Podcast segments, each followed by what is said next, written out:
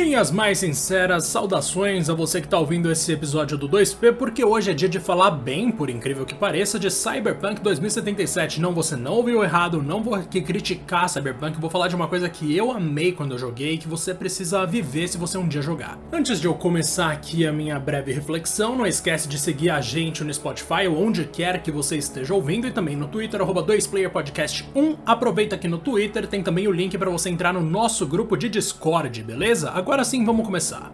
Algum tempo atrás, muitos anos depois do lançamento original do primeiro filme, Blade Runner mudou minha vida para sempre, gente. Até então eu não tinha tido contato com nenhuma obra cyberpunk realmente muito interessante, mas esse foi o filme que me fez pensar: uau, eu amo esse negócio. Basicamente, cyberpunk enquanto estética é uma das coisas que eu acho mais atraentes no mundo do entretenimento de forma geral. Você tem aqueles prédios gigantescos, cheios de luzes de todas as cores, um monte de placa de neon, coisas em inglês, em português. Em português, na real, acho que eu nunca vi, a não ser que o filme tivesse sido adaptado, mas enfim, japonês, chinês, vários idiomas, uma fusão real do ocidente com o oriente em um futuro completamente assustador. Quando eu joguei Cyberpunk pela primeira vez, muito tempo atrás, eu percebi que esse jogo ele tinha bastante disso. Na verdade, ele toda Night City ali, a cidade do jogo, era completamente uma reprodução do que a gente já viu em, por exemplo, Blade Runner. Ou mesmo Akira, Ghost in the Shell, falando aqui de alguns animes e tantas outras obras que a gente já conhece dos mais variados meios de entretenimento. E Cyberpunk trazia aquela estética que eu gostava tanto logo no título, para deixar muito claro, olha sobre o que é esse jogo.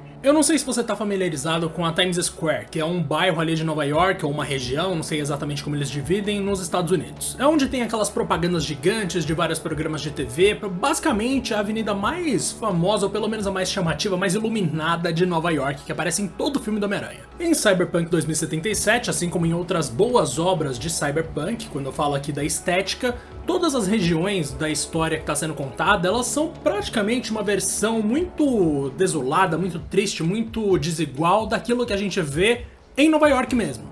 É como se cada esquina fosse uma versão distópica da Times Square, sabe? É uma coisa que sempre me chamou muita atenção e que eu queria muito ver num jogo e que eu só vi em primeira pessoa ali dentro daquele mundo em Cyberpunk 2077 muito de perto, com muita qualidade, velho. Eu sei que as versões de console têm seus problemas, com certeza tem muitos problemas, mas no PC, que foi onde eu joguei pela primeira vez, eu realmente consegui me divertir, me entreter principalmente me impressionar com o visual em dias nublados, chuvosos, que as placas de neon ficam mais esmaecidas, é uma coisa maravilhosa, cara. A essa altura você já deve ter percebido que sim, eu amei o mundo de Cyberpunk 2077, eu amei Night City, mas a verdadeira magia do que eu vou falar aqui tá numa transição que rola durante o jogo. Porque em volta de Night City existe um deserto que a gente conhece como Badlands. E cara, viajar do centro da cidade para esse ponto mais extremo é maravilhoso. A primeira coisa que eu fazia quando eu comecei a criar minha rotina era a seguinte: você colocava ali no rádio sua rádio favorita, no meu caso era Pacific Dreams, porque tem umas músicas muito mais viajadas, muito mais de ambientação, e beleza, eu pegava a estrada. Quando você entra no carro, a visão fica em terceira pessoa, e todo jogo em primeira pessoa me faz ficar meio ansioso. Eu fico precisando ver o meu personagem, eu preciso de alguma desculpa para ter aquele mundo ali por meio de um outro, por meio de algum intermediário, sabe? E o carro era isso para mim em Cyberpunk 2077. Esses momentos de fuga, para mim, viraram também momentos de contemplação, porque dentro do carro ali eu ficava olhando em volta, via o sol se pondo, via os prédios, as placas e tudo mais, e era muito legal.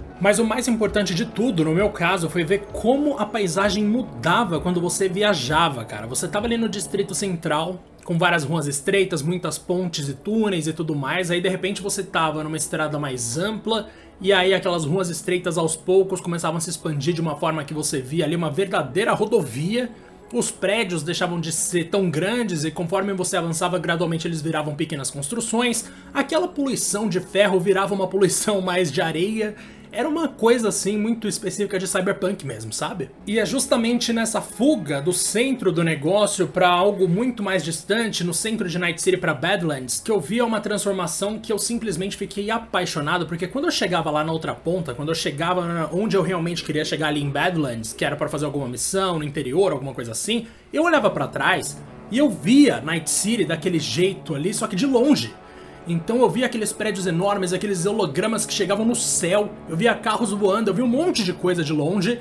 E eu tava ali no interior observando aquilo como se fosse uma grande propaganda que ia convidar a Vi, no meu caso era uma menina, para viver lá e morrer lá. Essa disparidade que existe entre o mundo ao redor da metrópole e a metrópole em universo cyberpunk, quando bem trabalhada, demonstra muito bem uma questão ali de desigualdade social, em uma realidade super avançada, que eu acho lindo, cara. E obviamente a gente sabe que desigualdade de forma geral é uma coisa terrível, mas também não tem como negar que muitas coisas, muitas obras de arte abordam esse tema de uma maneira extremamente interessante. E é o caso de Cyberpunk. Quando você olha para aquela cidade longe, para Night City, de uma distância segura, digamos assim, você percebe o quanto aquilo parece ser um tanto doentio, sabe? Eu achava maravilhoso ver à noite aquelas luzes me chamando lá na distância como se eles quisessem que eu fosse para lá no maior estilo Las Vegas, perdesse tudo e ficasse por ali. Eu não sei se você aí do outro lado tem qualquer intenção de jogar Cyberpunk, eu entendo super se você não tiver o menor interesse, mas se você um dia jogar, Faz isso pelo menos uma vez. Escolhe a sua rádio, espera começar aquela música que você curte muito, pega a estrada e vai para o interior. De preferência no final da tarde chovendo. Quando você estiver longe o bastante, olha para Night City. Cara, é, não só é uma visão muito digna de contemplação, como vai te fazer pensar em muita coisa. Eu realmente recomendo para todo mundo, viu? Eu fico por aqui, muito obrigado por ter ouvido. Não esquece de entrar no nosso grupo do Discord por meio do link do Twitter, demorou? E um grande abraço para vocês. Até mais.